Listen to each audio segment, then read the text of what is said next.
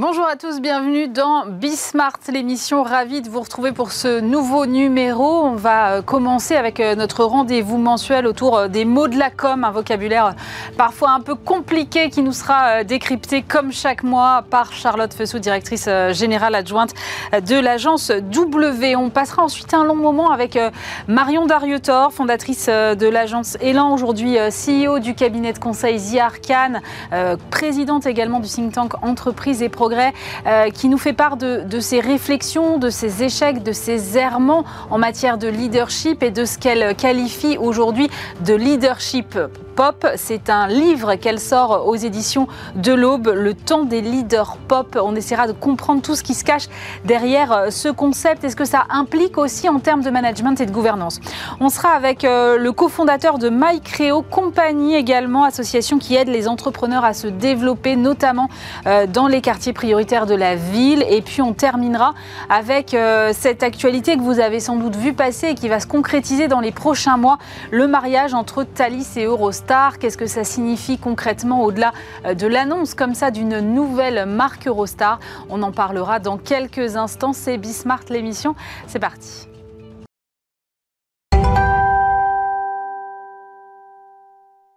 Et comme chaque mois, j'ai le plaisir de retrouver Charlotte Fessou. Bonjour Charlotte. Bonjour Aurélie. Directrice générale adjointe en charge du développement et du marketing de l'agence W. Et chaque mois, donc, euh, vous décryptez pour nous les mots de la com. Alors Charlotte, euh, le mois dernier, on avait parlé de storytelling. Et ce mois-ci, j'ai comme l'impression que vous avez choisi un nouveau mot anglo-saxon. Exactement. On a choisi le mot branding aujourd'hui, qui, comme le storytelling, est très utilisé dans nos métiers et finalement euh, parfois peu utilisé dans le vrai sens qu'il doit avoir. En effet, on confond souvent euh, branding, design, marketing. C'est des concepts qui sont très liés, mais qui finalement qui sont assez différents. Et c'est assez normal. Le branding, c'est beaucoup de concepts très stratégiques pour les entreprises. Donc, je vais essayer de vous raconter un petit peu tout ça. Ouais, Est-ce qu'on peut peut-être commencer par les origines, savoir un peu d'où ça vient? Oui, avec plaisir. On va faire un petit peu d'étymologie comme dans mmh. un vrai dictionnaire. Euh, quand on regarde l'étymologie du mot brand, cela vient du bas francique, qui est donc un dialecte germanique. Tiens donc. Qui, eh oui, qui veut dire lame ou épée. Intéressant, les premières traces de ce mot en français se retrouvent dans le mot brandir, c'est-à-dire agiter son drapeau pour se faire remarquer. Ah, mais je savais pas du tout que c'était la même racine. Eh ben si, c'est la même racine. Et en anglais, le terme désigne la marque faite sur un animal pour identifier son propriétaire. Alors, bon, c'est un petit peu étonnant tout ça. Ouais. Mais finalement, pas tant que ça, puisque la vraie, finalement, mission du branding, c'est d'identifier une entreprise et ses valeurs, donc euh, de la défendre d'une certaine manière contre ses concurrents. D'accord. Mais du coup, euh, quelle est la, différence avec le design, Charlotte? Alors, euh, effectivement, branding et design sont souvent euh, confondus, ou en tout cas font partie du même concept. le branding, c'est le processus global de création d'une identité et d'une personnalité unique pour une entreprise, un produit ou un service, alors que le design, finalement, c'est plutôt l'art et la science, on dirait même, de créer des images, un environnement pour communiquer une idée. Donc, c'est pas tout à fait la même chose. En d'autres termes, finalement, le branding, c'est un processus plus large, stratégique, de finalement d'identité de marque, alors que le design n'est qu'une partie du branding. D'accord, donc c'est l'expression de la stratégie de la marque, c'est ça qu'on peut, on peut le résumer comme ça On peut dire ça. Le design, c'est l'incarnation en signe, mais aussi en mots de, du branding. Est-ce que le branding, du coup, c'est un peu comme le marketing ou pas Alors euh, oui, mais pas tout à fait. Euh, le branding et le marketing sont aussi extrêmement liés, mais ça reste différent. Le marketing, si on regarde la définition, si on lit la définition, c'est l'ensemble des activités qui visent à promouvoir et à vendre des produits et des services. Donc on fait des études de marché, de la publicité, des relations publiques, du marketing numérique. Alors que le branding et le marketing sont évidemment hyper liés pour créer le succès d'une entreprise, mais le branding finalement, on va dire que c'est plutôt l'élément fondamental pour construire une image de marque solide, tandis que le marketing, on va dire que c'est plutôt une action pour générer des ventes et atteindre un objectif commercial. Donc c'est pas tout à fait la même chose. On pourrait dire le branding, c'est le temps long, le marketing, c'est le temps court, ou le branding, c'est le socle de l'image d'une entreprise, alors que le marketing, finalement, il vient activer cette image dans un optique plutôt commercial. D'accord. Donc, si je comprends bien, c'est forcément central dans le business model d'une entreprise. Évidemment, il vous en parlait tous les jours sur votre plateau. Le branding, c'est au cœur de la stratégie des entreprises et non pas une résultante, comme on peut parfois le penser. Euh, le branding, c'est le meilleur levier de confiance, c'est le meilleur levier euh, aussi pour stimuler les ventes. Ce qui est intéressant, c'est que le branding, c'est aussi le meilleur levier pour finalement générer un premium de prix pour pouvoir finalement légitimer une valeur pour un produit ou un service. Et un point aussi qui est important dans le branding, contrairement peut-être au marketing ou au design, c'est que le branding, c'est aussi un magnifique asset de communication interne. On se sert beaucoup du branding pour créer une dynamique d'entreprise, pour favoriser euh, l'énergie des collaborateurs, mais aussi pour travailler la marque employeur, qui est un sujet dont vous parlez tous les jours et qui est extrêmement central dans les entreprises aujourd'hui. D'accord. Euh, mais cela dit, vous nous avez parlé, Charlotte, du rapport entre euh, le branding et le design, le branding et le marketing. Mais il y a un autre mot, moi, que j'entends souvent corrélé au branding, qui est l'expérience utilisateur, l'UX. L'UX. Il y a un lien là aussi. Évidemment, il y a un lien. Donc, euh, l'UX, euh, définition, la user experience, l'expérience utilisateur. De plus en plus, le branding est mixé aussi avec euh, l'UX. Pourquoi? Parce que l'interaction aussi avec les différents publics est essentielle. Mais ça, je vous propose d'en parler peut-être le mois prochain. Eh bien, le rendez-vous est pris. Merci beaucoup, Charlotte Fessou, directrice générale adjointe en charge du développement et du marketing de l'agence W.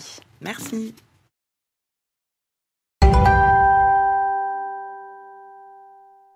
Je vous propose maintenant de parler euh, de leadership avec Marion Dariotor. Bonjour Marion. Bonjour. Alors vous êtes fondatrice de l'agence Elan, rachetée par euh, Edelman. Aujourd'hui, vous êtes CEO du cabinet de conseil The Arcan. Vous êtes en même temps présidente du think tank Entreprise et Progrès. Et vous publiez cet ouvrage qui s'appelle Le temps des leaders pop. C'est aux éditions de l'Aube. Alors avant qu'on revienne sur ce que c'est qu'un leader pop, je voudrais qu'on s'attarde un petit peu sur le début du livre. vous racontez en fait que vous vous êtes plié à un certain nombre de codes de l'entrepreneuriat et de la réussite qui t'a en fait tombé dans un certain nombre de stéréotypes, on va dire ça comme ça, jusqu'à vous perdre vous-même. Et ma première question, c'est en même temps, si vous ne vous étiez pas plié à tout ça, est-ce que vous en seriez arrivé là où vous en êtes arrivé? C'est une super question et la réponse est non. Et il a fallu effectivement que euh, je m'égare, enfin, à la fois que j'expérimente un système mm. qui n'était pas totalement fait pour moi, que je m'égare et que je me questionne pour en arriver vraiment à savoir ce que je voulais vraiment. Euh, voilà. Donc effectivement, euh, c'est ce que je décris dans l'introduction du livre. Euh, le leadership, en fait, c'est quelque chose qui est assez normé, qui est assez codé.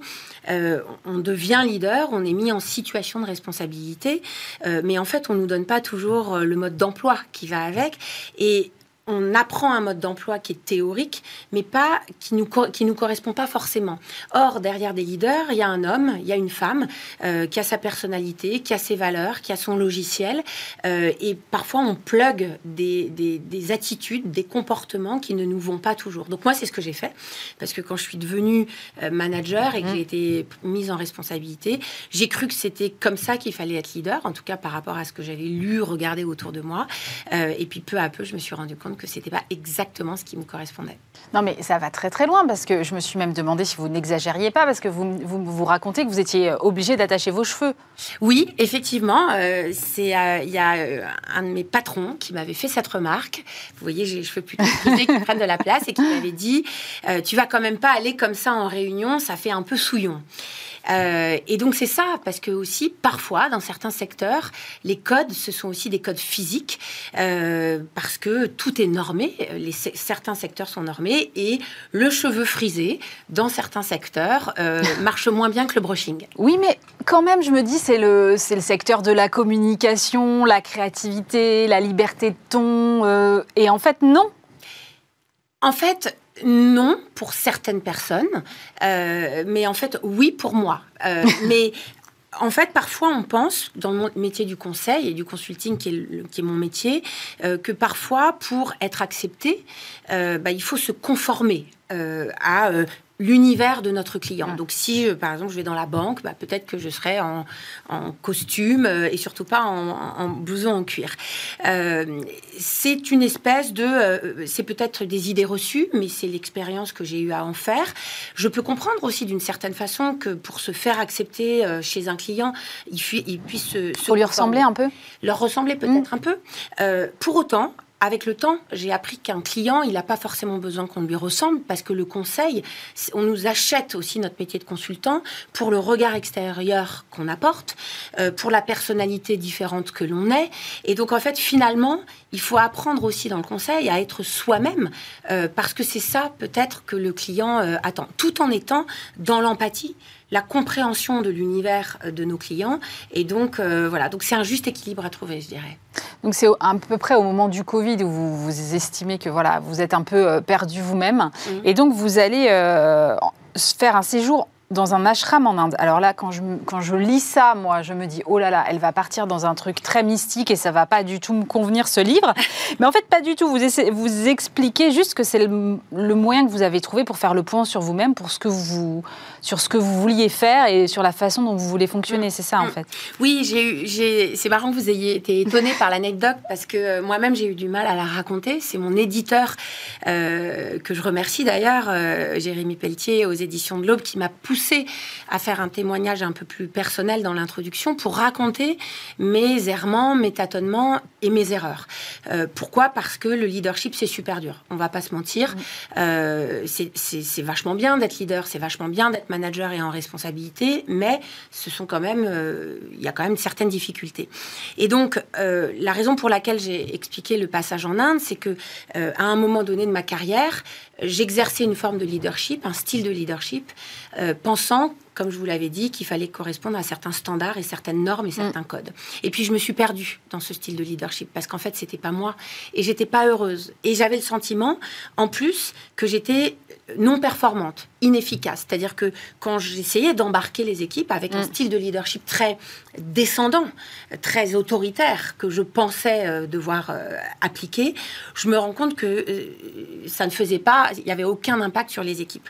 Et donc j'ai décidé de partir en Inde pour faire le point euh, sur moi-même, sur qui je suis, me réaligner. Donc c'est passé effectivement par quelques mois euh, dans un ashram où globalement il y a un tel dépouillement que vous êtes obligé de revenir sur qui vous êtes et ce que vous voulez faire.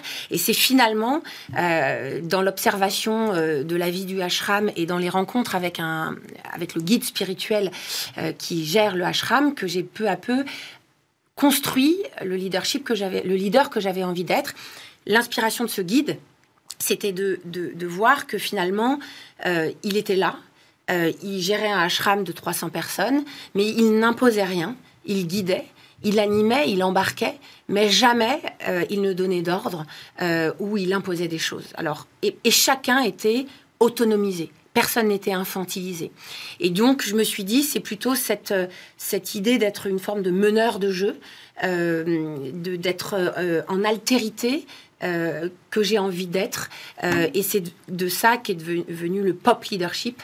Euh, mais bon, c'est tout un parcours, c'est cinq ans de réflexion et de chemin personnel.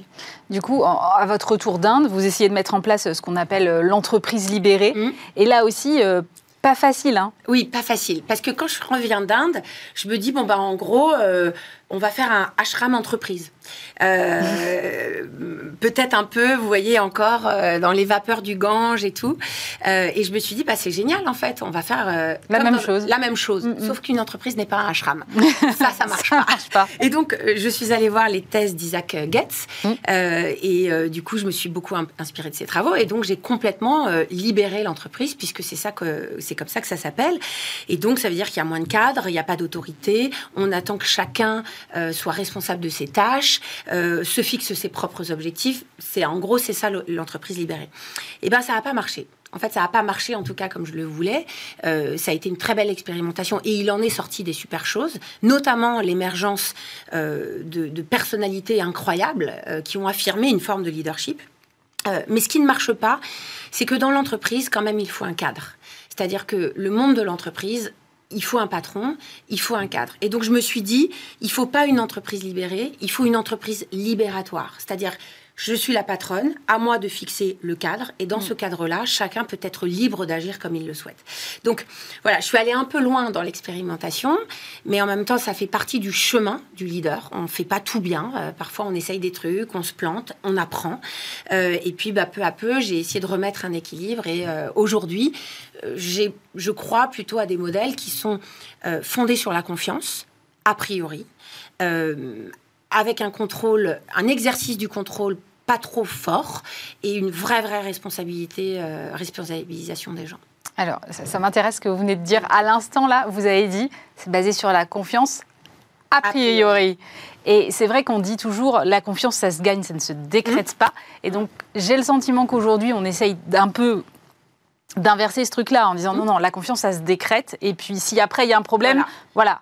C'est votre façon de fonctionner aujourd'hui plutôt ma façon de faire. Euh, en fait, je trouve, je trouve que ça met une pression de dire euh, la confiance, ça se gagne. Euh, enfin, voilà. Donc, pourquoi, quand si on se choisit comme collaborateur et entreprise, pourquoi je veux dire la confiance, ça se gagne? Non, on se choisit comme collaborateur et chef. Mm. et d'emblée, je donne ma confiance. Et après, charge à chacun et parce que c'est un contrat, ça va dans les deux sens, d'avoir des points de contrôle, des points de passage, des points de débrief pour être certain que cette confiance, euh, eh bien, on la mérite euh, mutuellement. Le deuxième point que vous avez mentionné, c'est la responsabilisation de mmh. chacun. Mmh. Euh, est-ce que chaque euh, collaborateur, est-ce que chaque individu dans une entreprise est capable d'assumer cette responsabilité, euh, entre guillemets, un peu seul, cette autonomie que ça, nécessite? Ou est-ce qu'il y a des caractères qui peuvent tout simplement pas fonctionner de cette façon-là? C'est un très bon point. En fait, tout le monde, enfin, dans l'entreprise, ce sont, les collaborateurs sont avant tout des individus, des hommes et des femmes. Et ils arrivent dans, leur, dans l'entreprise avec leur personnalité. Mm. Et effectivement, la responsabilisation ne convient pas à tout le monde. Euh, moi, j'ai le sentiment que la responsabilisation est importante pour tout le monde parce que ça veut dire que je vous fais confiance et qu'on va faire un truc sympa ensemble. Mais du coup, il y a une, nécessaire adaptation du niveau de responsabilisation et de l'accompagnement.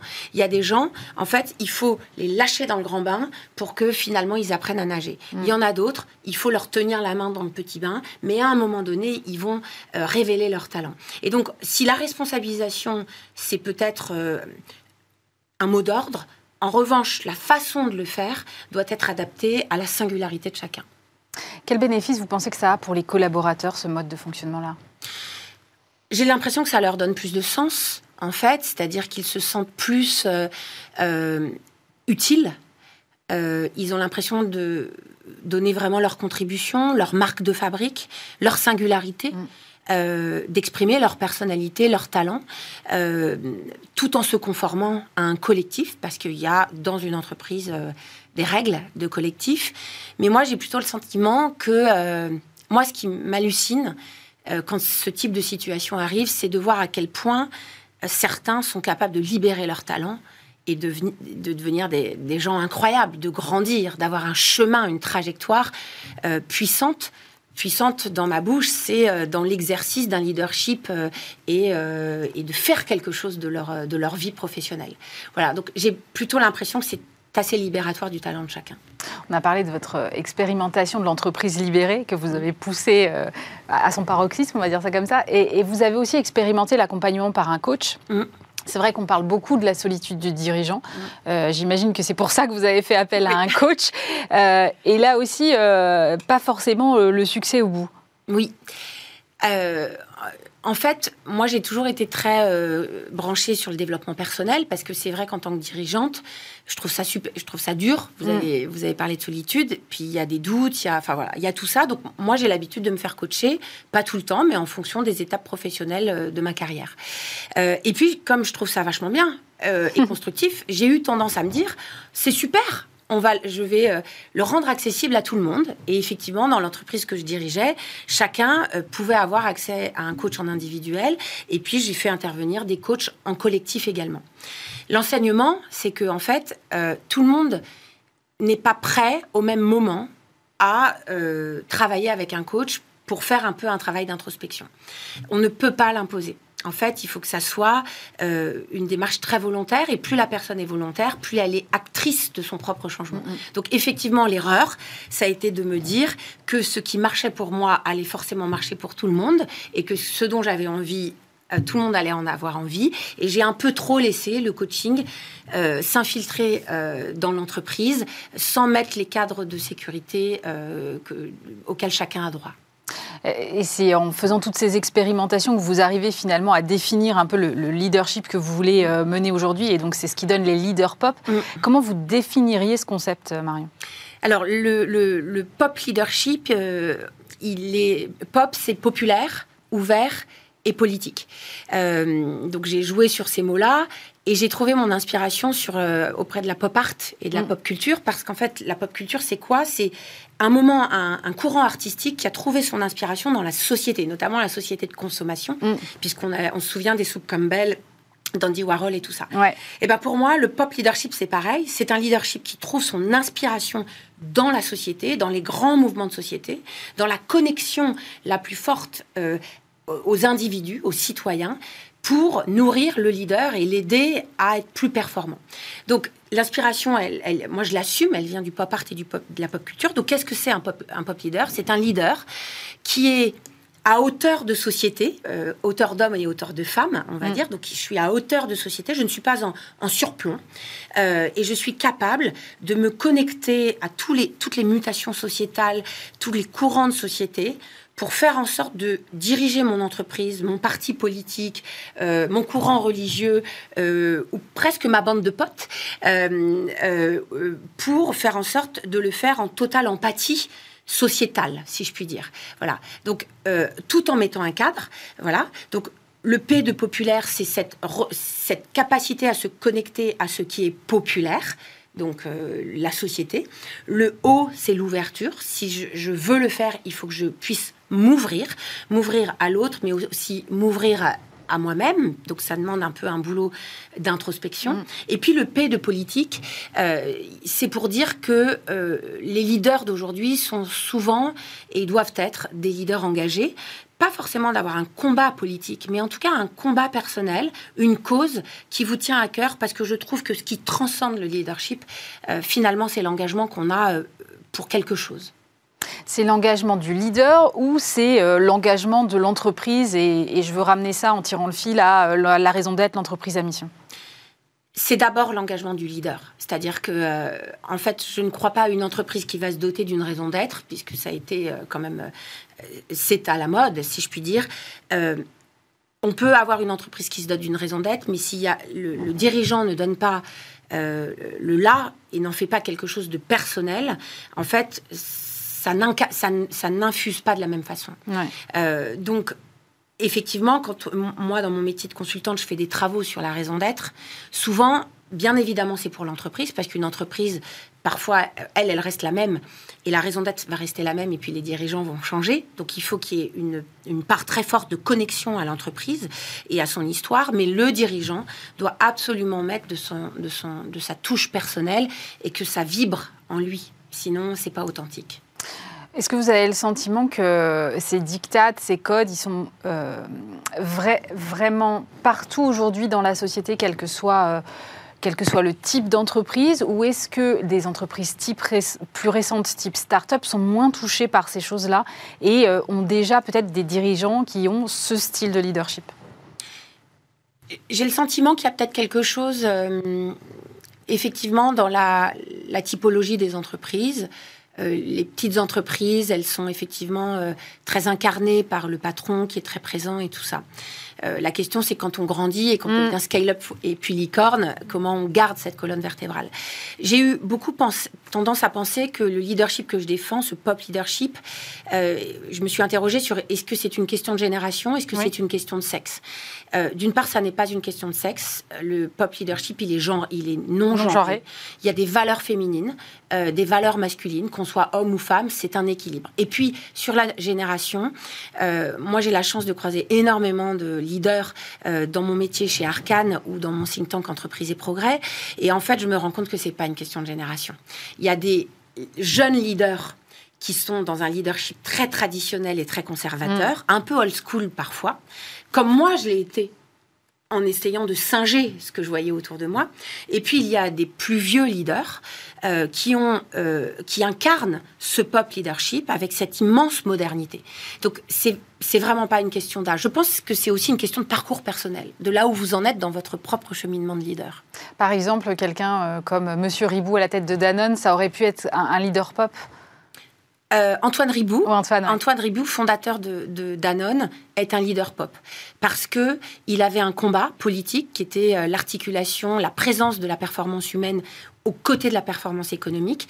J'en parle d'autant mieux qu'il a créé Entreprise et Progrès Mm. il y a 50 ans. Il y a 50 ans, arrivé avec cette vision de l'entreprise où l'humain doit être au cœur, franchement, c'était euh, très novateur. C'est pour ça d'ailleurs qu'il avait claqué la porte du CNPF de l'époque Ouais. en disant je ne me reconnais pas là-dedans. Et voilà. Et Entreprise et Progrès fait perdurer cette, cette, cette tradition de François Dalle de L'Oréal et d'Antoine Ribou de, de Danone. En termes de management, qu'est-ce que ça change? On a beaucoup parlé de, évidemment de cette mise en responsabilité des équipes, mais qu'est-ce que ça change dans vos relations au quotidien avec, euh, avec les équipes? Je pense que, euh, ce que ce que ça veut dire, c'est une posture qui s'adapte. Euh, donc une posture d'écoute. Souvent, les leaders ont tendance à parler en premier dans une réunion. Moi, je pense qu'il faut qu'ils laissent la parole et leur rôle, c'est d'écouter puis de trancher en mmh. ayant pris les avis de tout le monde. Donc, euh, il y a une, écoute très forte, une position basse, accepter de se mettre en retrait, d'écouter pour laisser l'autre euh, briller. Euh, il y a une empathie. une empathie au sens d'être capable de se connecter sans rentrer dans l'intime, mais vraiment à l'autre dans, son, dans sa singularité, de dire je reconnais chez vous ça, ça ou ça. Euh, donc pour moi, cette empathie, elle est importante.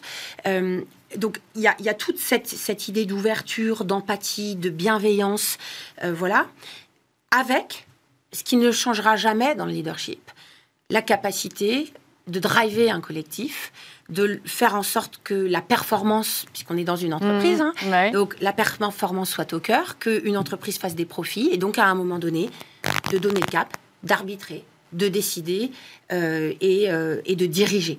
Euh, voilà, donc c'est un peu un équilibre.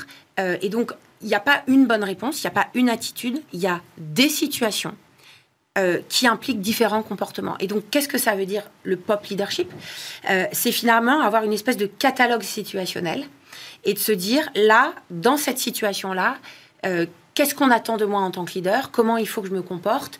Mais c'est jamais la même chose. Mais c'est ça qui est intéressant du coup. Mais c'est vrai que le risque à chaque fois qu'on parle d'écraser cette pyramide, ce qui revient un peu à ce que vous dites quand même, euh, c'est qu'au final, on ne voit plus, le leader. À force d'avoir de, quelque chose qui soit le plus linéaire possible. Alors ça c'est un vrai point parce que il y a de temps en temps des leaders qui ont cette ultra conscience de euh, le fait qu'ils veulent laisser les autres euh, laisser de la place, mais du coup ils perdent leur place ils sont très humbles mm. euh, et euh, finalement, ils sont trop en position basse. Et euh, c'est pas ce qu'attend non plus euh, ce qu'attendent des collaborateurs d'une entreprise. Donc il faut faire de la place, mais garder sa place euh, et être capable de la reprendre, même quand on la laisse de temps en temps, de la reprendre à certains moments. Donc vous voyez, c'est une question de, euh, de, de, variation en fait, comme une partition de musique mm. où c'est jamais la même chose parce qu'en fait c'est de la matière humaine et donc et donc c'est ça qui est intéressant et riche. On a parlé du point de vue des collaborateurs, mais du point de vue de, la gouvernance, vous développez le concept d'open gouvernance. C'est quoi une open gouvernance? Ben, Une open gouvernance, c'est euh, effectivement une gouvernance qui euh, permet aux dirigeants de ne pas uniquement diriger, mais de gouverner. Et qu'est-ce que ça veut dire? C'est pas juste diriger avec son PNL et son business plan, mais c'est gouverner avec la société avec un grand S. Euh, c'est une réponse par exemple, au capitalisme des parties prenantes. On entend beaucoup parler de ça.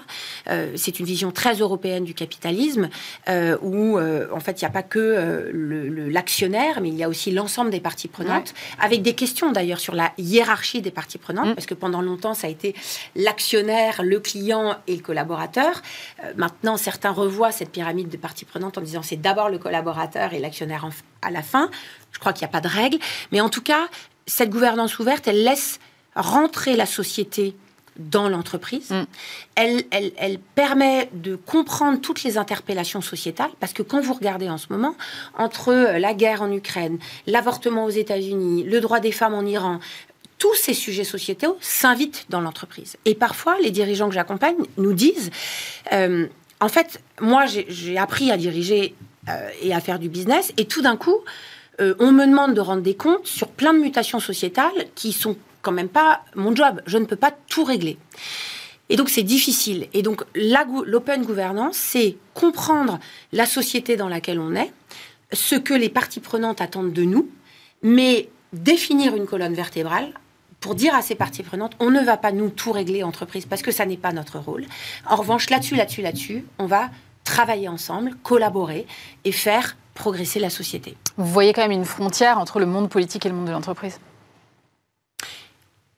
Oui et non, au sens où euh, le pop leadership euh, s'applique aux hommes politiques, il y a des hommes et des femmes politiques qui sont très connectés à la société, très connectés à la rue, très connectés à leur base. Et mmh. puis parfois, certains hommes ou femmes politiques perdent euh, cette connexion mmh. et euh, ça les isole. Et, du coup, je pense que euh, cette, ce côté populaire, ouvert et politique peut s'appliquer peut s'appliquer à, à l'homme politique. Ce qui est intéressant dans votre question, c'est que là où ça converge, c'est que le dirigeant d'entreprise, parfois, et c'est ce qu'ils me disent, ils ont l'impression qu'on attend d'eux de se comporter comme des hommes politiques. C'est ça. Parce que euh, on leur dit, bah, qu'est-ce que tu fais pour ci, pour ça, et, en fait, eux, ils, ont, ils sont là pour diriger leur boîte. Et donc, c'est ça qui est difficile. Moi, je pense qu'un dirigeant d'entreprise ne peut pas être, ne doit pas être un dirigeant politique. En revanche, il peut avoir un combat politique au sens sociétal du terme. Mm. Mais chacun son job. Le sous-titre de votre livre, c'est Changer les chefs pour changer le monde. Marion, ça va prendre combien de temps? Quelques décennies. quelques décennies. Euh, on est tous conscients qu'il y a deux, trois trucs qui doivent changer dans notre monde. Mm. Euh, on a une urgence écologique, on a une urgence de fracture générationnelle et de fracture sociétale. On a la question de notre rapport au travail. Bref, tout ça, vous le savez mieux que moi. Et il faut qu'on s'attaque à ces sujets-là parce qu'il y a quand même urgence. La façon de s'y attaquer, parce qu'en fait, on lit plein de thèses sur finalement comment on invente ce nouveau monde. Euh, moi, j'ai pas de réponse, j'ai pas les solutions, j'essaie de le faire à mon niveau. En revanche, ma conviction, et c'est ce pour ça que j'ai voulu écrire, c'est que si on veut réussir à régler ces problèmes-là, finalement, ça passera par les leaders, ça passera par le leadership, et ça passera par la façon dont nous, leaders, on se réinvente. Et ça, j'avais envie de le livrer parce qu'en fait, euh, on a une responsabilité. Ce changement de paradigme et ce changement de monde, il, nous oblige, nous les leaders. Mais en fait, faut pas croire qu'il y a des réponses toutes faites qui ne nous impliquent pas nous-mêmes. Je pense qu'il faut aussi qu'on prenne notre part de responsabilité. Merci beaucoup Marion Dariotor. Je rappelle que vous êtes la CEO de The Arcan, présidente du think tank Entreprise et Progrès, et que vous publiez Le Temps des leaders pop, c'est aux éditions de l'Aube.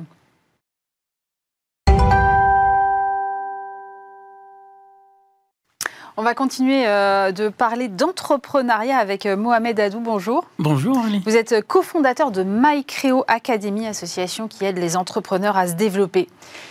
Et vous existez depuis 2006. Et là, moi, je me sens très, très euh, humble parce que je croyais que je connaissais quand même à peu près toutes les associations qui aident les entrepreneurs à se développer.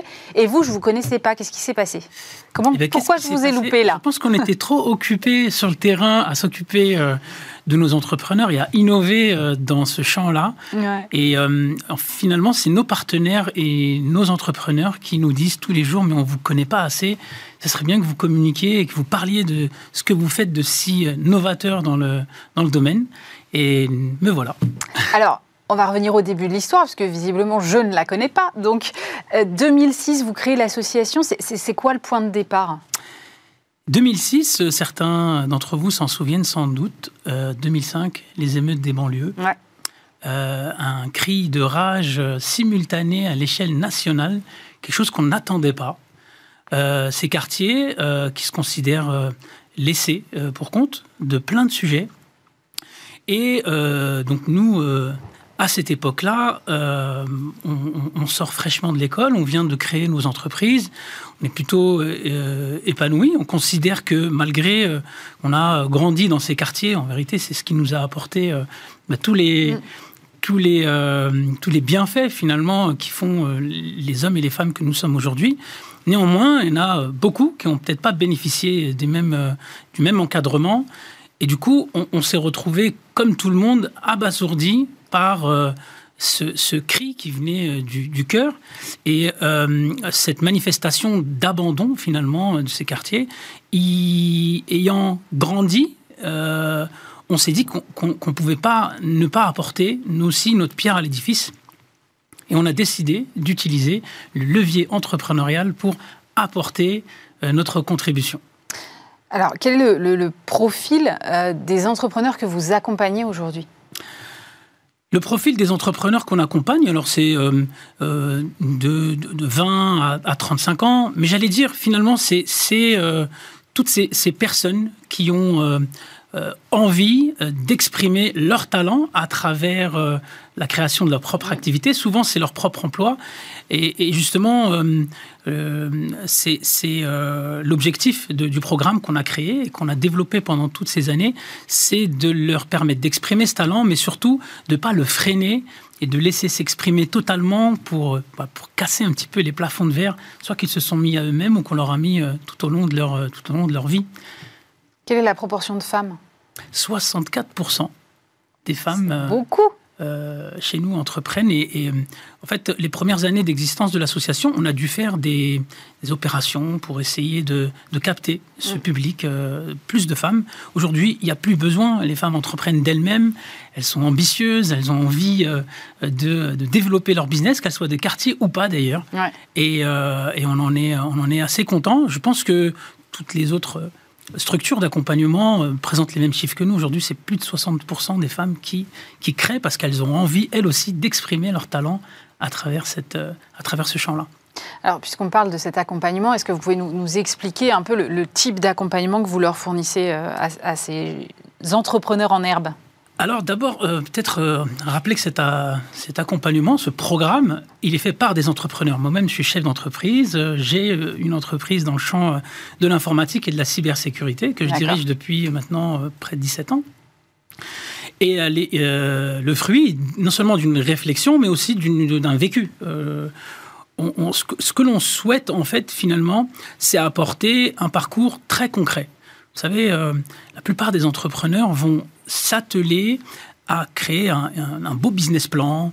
Euh, ils vont s'atteler plus à la forme de leur entreprise plus qu'au fond. Le fond, c'est de vendre. Finalement, ce qu'on leur demande au départ, c'est d'être des bons commerciaux, c'est d'aller chercher du client, c'est de transformer leur business en chiffre d'affaires.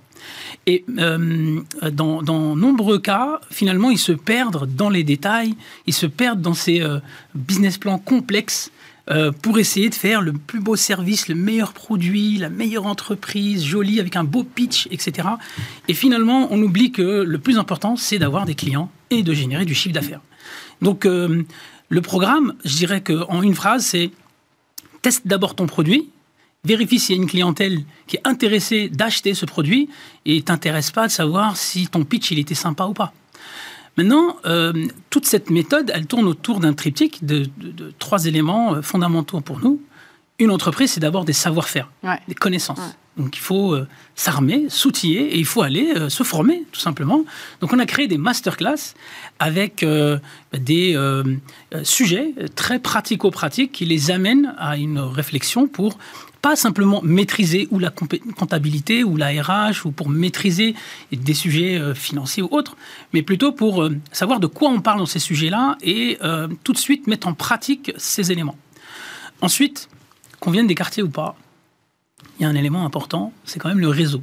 Quand on monte sa boîte, on connaît personne. C'est un peu, c'est un peu plus compliqué. C'est ça. Et, et l'objectif, j'allais dire aujourd'hui, c'est pas de prouver qu'il faut du réseau, mais comment on utilise ce réseau C'est ça. Est-ce qu'on perd son temps dans tous les salons, euh, invités par tout le monde, euh, sur des sujets X et Y qui n'ont rien à voir avec son business Ou est-ce qu'on sait sélectionner son réseau, aller au bon endroit et transformer de la bonne manière? Il y a toute une méthode finalement pour savoir euh, tirer parti, tirer profit de ces réseaux-là. Et c'est ce qu'on leur apprend.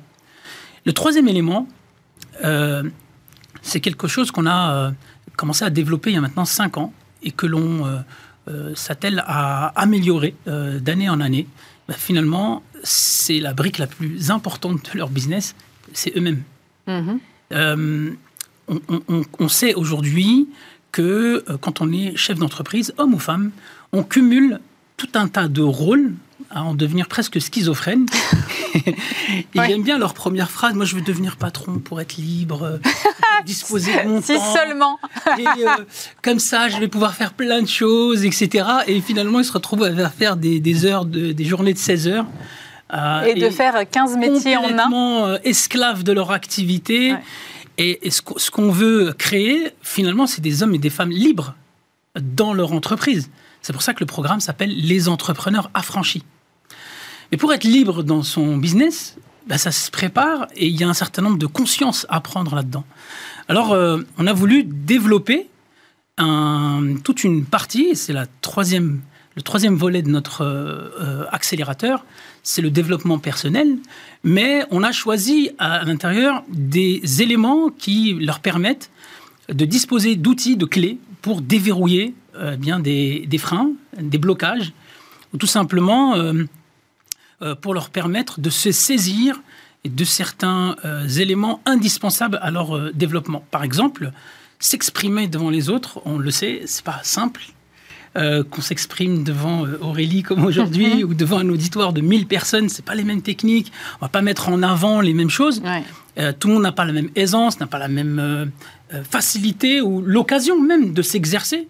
Donc du coup, on va leur apporter des experts, des coachs capables eh bien de leur donner des clés, des outils d'expression et de savoir finalement utiliser pas simplement leur voix, mais tout le reste, le corps, euh, l'espace, euh, les silences.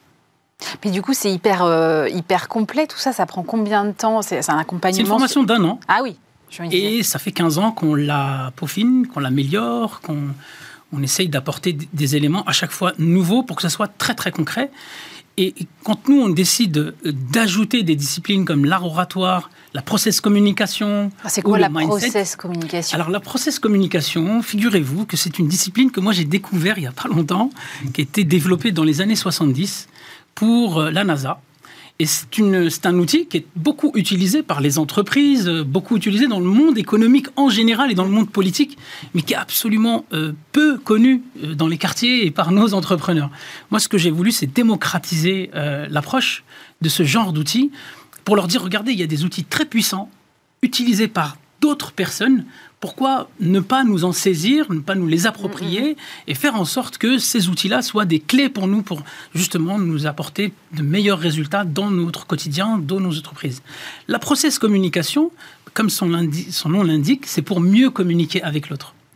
Pour mieux communiquer avec les autres, il faut d'abord mieux se connaître soi-même et savoir pourquoi on a telle ou telle attitude en état normal ou en état de stress. Il y a différentes composantes, je ne vais pas faire un cours sur la process communication, mais en tous les cas, ça a permis à la NASA de mettre dans une capsule de quelques mètres euh, carrés, de quelques mètres cubes, des personnes compatibles pour aller faire des voyages dans l'espace et pas se taper dessus. Euh, Au bout de deux heures. voilà, exactement.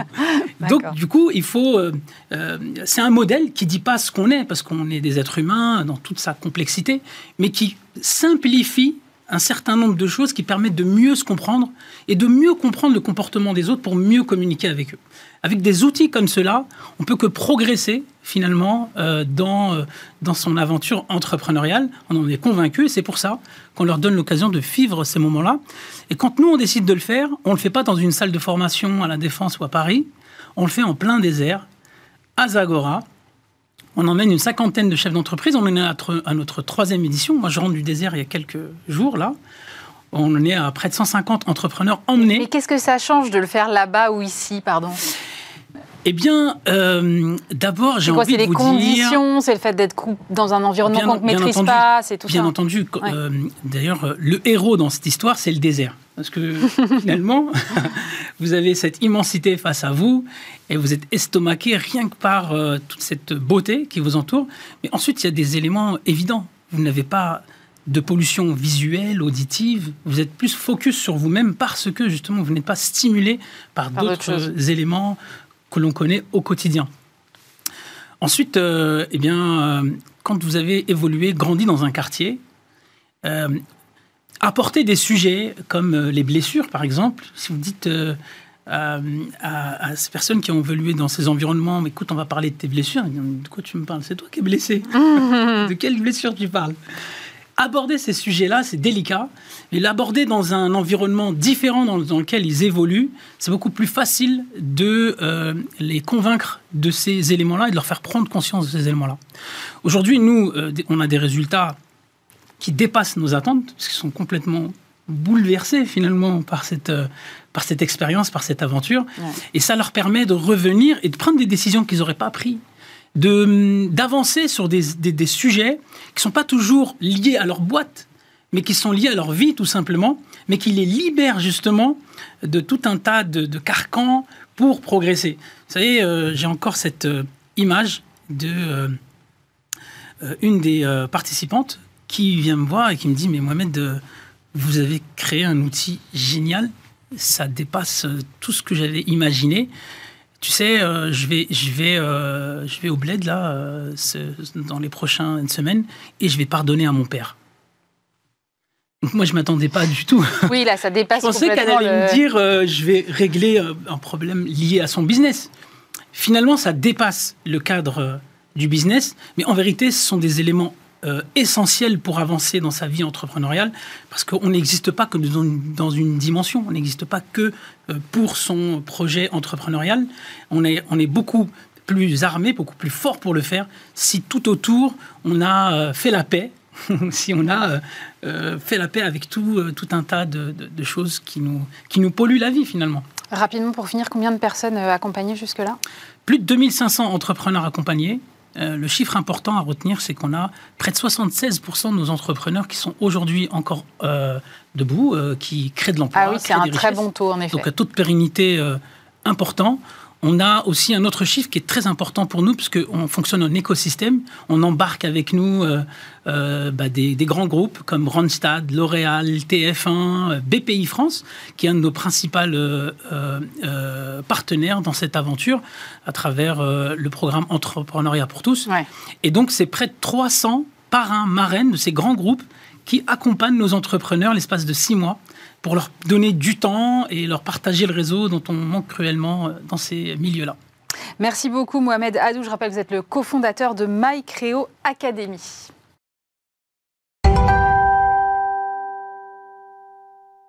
On termine cette, cette, émission en compagnie de Mathieu Quiolet. Bonjour. Bonjour. Vous êtes directeur de l'intégration et du développement des affaires chez Eurostar. Alors, on parle avec vous de l'absorption euh, par Eurostar de Thalys, deux filiales internationales euh, de la SNCF qui fusionnent, mais à la fin, une seule marque qui subsiste, Eurostar. Pourquoi cette décision déjà? De la marque? Ouais. De l'intégration elle-même bah, Les deux. Euh, d'abord, c'est bien un mariage, c'est-à-dire euh, c'est bien le titre que vous avez choisi. C'est pas une absorption euh, de Thalys par Eurostar, mais bien le mariage de deux entreprises ferroviaires. D'abord, le but, c'est le développement. C'est en gros, on s'est fixé comme but et nos actionnaires nous ont fixé comme but de croître en gros de 60% d'ici 2030, c'est-à-dire ah oui, 19 millions. Oui, 19 millions de passagers en 2019. 30 millions en 2030, c'est facile à retenir. Voilà, donc ça c'était, j'ai envie de dire, à l'origine de la décision des actionnaires de rassembler ces deux entreprises ferroviaires pour créer un nouveau champion européen de la grande vitesse en Europe. Et ensuite est venue la décision du choix de la marque. Mm. Et donc là, on se retrouvait euh, face à plusieurs choix, inventer une nouvelle marque, garder les deux marques, choisir l'une des, deux marques. Et on a pris la décision de choisir l'une des deux marques pourquoi? Parce que justement, pour porter le développement, on avait besoin d'avoir une marque extrêmement connue. Or, la marque Eurostar est encore plus connue que la marque Thalys. Mm. Et elle est même connue à l'international. Elle est même plus connue, on a découvert ça quand on a fait nos études, que la marque TGV euh, ah dans le monde. Eh oui. Sans doute parce que l'Eurostar, c'est aussi le train à grande vitesse qui va sous la mer. Et donc, du coup, euh, sur le marché nord-américain ou même en Asie, les clients connaissent euh, le train Eurostar. En tout cas, certains clients le connaissent. Et donc, quand ils viennent en Europe, c'est vrai que c'est euh, un formidable vecteur de, développement de pouvoir utiliser cette marque.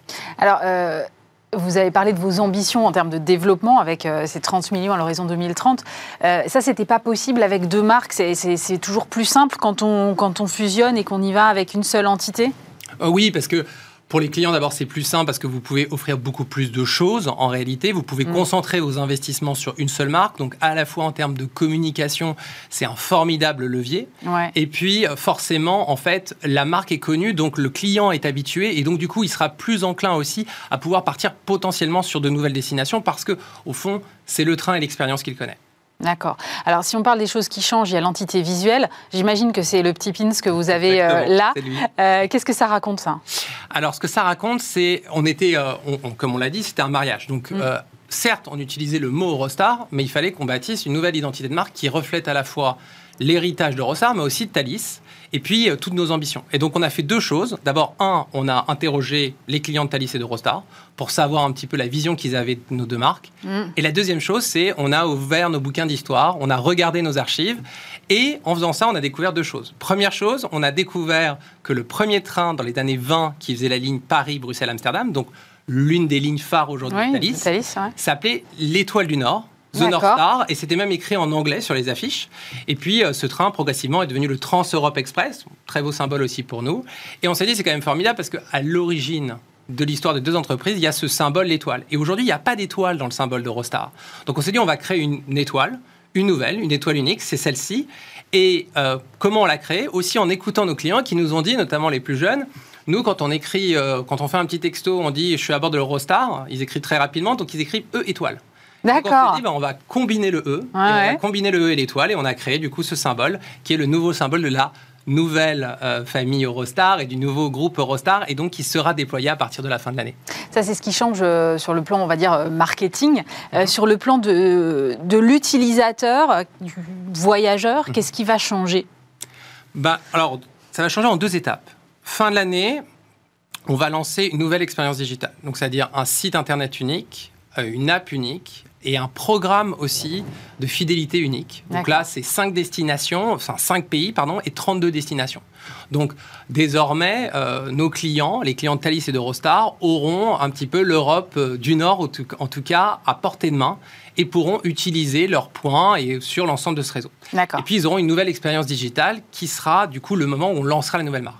Puis deuxième étape, 2024, nouvelle expérience à bord de nos trains et en gare avec le lancement de la nouvelle offre commerciale qui sera la nouvelle offre commerciale de cette nouvelle entreprise, de ce, nouveau, de ce nouvel Eurostar. D'accord. Euh, en termes de synergie, vous attendez quoi? Parce que je crois que les schémas de, de fonctionnement des deux trains sont complètement différents. C'est vrai, et on attend principalement quand même du développement, mais évidemment on fait des synergies en réalisant euh, cette opération. Synergie de coût, synergie de revenus. Synergie de coût, c'est très simple. C'est en fait tous nos systèmes de distribution, tous nos systèmes de réservation, tous nos systèmes IT qui euh, représentent un coût extrêmement important pour l'entreprise. Et eh ben, en les fusionnant, on diminue drastiquement nos coûts. Et puis, en termes de revenus, effectivement, euh, euh, nos trains, c'est le, ferroviaire n'a pas été vraiment pensé pour l'international. Donc, en gros, les trains rouges de Thalys ne peuvent pas passer sous le tunnel. En revanche, pour des questions techniques. Hein. Pour des questions techniques. En fait, réglementaires et réglementaire, tous les trains, tous les réseaux ferroviaires ont été construits et imaginés sur une base nationale. Et donc, un Thalys ou un Eurostar, en fait, c'est une petite prouesse technique. Il faut euh, quasiment euh, plus d'une dizaine de systèmes de signalisation, plusieurs systèmes d'électrification. Donc, le conducteur doit savoir parler plusieurs langues. Donc, c'est assez complexe. Euh, en revanche, effectivement, j'en reviens à notre histoire de train, euh, les trains bleus, eux, ils peuvent rouler sur le territoire rouge. Et donc, en mettant en commun notre flotte, on peut aussi augmenter le nombre de fréquences, notamment sur euh, toute la partie continentale. D'accord, c'est-à-dire qu'en fait, si Thalys n'est pas capable de traverser le tunnel. En revanche, rien n'empêche l'Eurostar d'aller sur les territoires de Thalys. Tout à fait. et d'ailleurs, aujourd'hui, Eurostar rejoint déjà Amsterdam et rejoint déjà Bruxelles. D'accord. Très bien. Euh, en termes de tarifs, qu'est-ce que ça peut changer pour vos utilisateurs? Parce vous me parlez d'une nouvelle offre commerciale. Est-ce que, euh, ça va avoir une incidence? Bah, D'abord, c'est beaucoup de promos et de petits prix. Euh, ça a commencé dès novembre dernier. On a eu notre première offre, notre promotion conjointe, 29 euros sur l'ensemble de nos lignes. Euh, on a eu un deuxième moment pour la Saint-Valentin avec un code promo. Mm. Et donc, on veut continuer à avoir ces activités, ces activités promotionnelles, pouvoir faire des promotions sur l'ensemble du réseau et donc pouvoir offrir beaucoup plus de petits prix à nos clients dans les années qui viennent. Vous allez rester euh, sur votre zone géographique ou le développement, euh, parce qu'en même temps vous me dites euh, c'est compliqué le ferroviaire à l'échelle internationale, ou est-ce que le développement de quand même cette nouvelle marque va aller un peu plus loin que les frontières actuelles? Alors tout est ouvert. Mm. Aujourd'hui on est dans cinq pays, donc France, euh, évidemment. Grande-Bretagne, ça tout le monde le sait. Belgique, tout le monde le sait. Amsterdam, parfois on l'oublie, mais pourtant c'est un grand marché de développement. Et aussi l'Allemagne, puisque Thalys va en Allemagne. Donc 5 pays, 32 destinations. Donc la question, évidemment, c'est est-ce que demain on rejoint de nouvelles destinations? C'est quelque chose qu'on va étudier, qu'on va regarder. En tout cas, euh, la demande pour euh, une mobilité durable, grande vitesse, mm. longue distance en Europe, elle est là. Donc notre but, c'est évidemment d'y répondre. Ok. Euh, on va peut-être euh, terminer juste par un mot autour du, Brexit et de ses conséquences mhm. sur le trafic de l'Eurostar.